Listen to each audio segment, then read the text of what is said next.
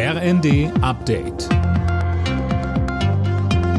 Stündlich neu. Auf den Punkt informiert. Ich bin Sönke Röhling. Guten Tag. Die Wirtschaftsweise und Vorsitzende der Gasexpertenkommission Veronika Grimm warnt vor zu hohen Erwartungen an die Gaspreisbremse.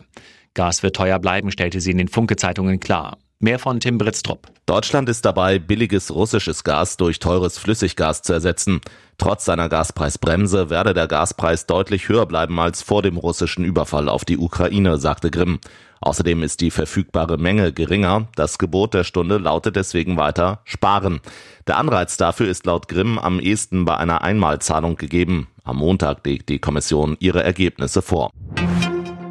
Die Deutschen blicken zunehmend mit Sorge auf die politische und wirtschaftliche Lage im Land. Das zeigt der ARD Deutschland Trend.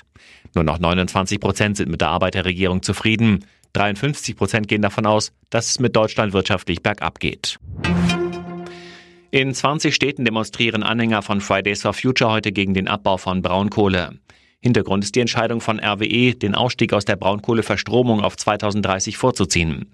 André Glatzel, da gibt's aber einen Haken. Ja, und der heißt Lützerath. Das Dorf in NRW soll trotzdem abgerissen werden, weil die Kohle darunter in der aktuellen Krise gebraucht wird, so RWE. Das sehen die Klimaschützer anders. Sie pochen darauf, dass Klimaschutz ein Grundrecht ist und der Kohleabbau dagegen verstößt. Der Protest steht deshalb unter dem Motto Stand with Lützi. Demonstriert wird in insgesamt 20 Städten, darunter in Berlin, Hamburg, Hannover, Köln, Stuttgart und München. Prince Harry, Elton John und andere Promis verklagen den Verlag der Daily Mail. Der Vorwurf, der Verlag soll Privatdetektive angeheuert haben, die dann beispielsweise Abhörgeräte in Autos und Wohnwagen versteckt haben sollen.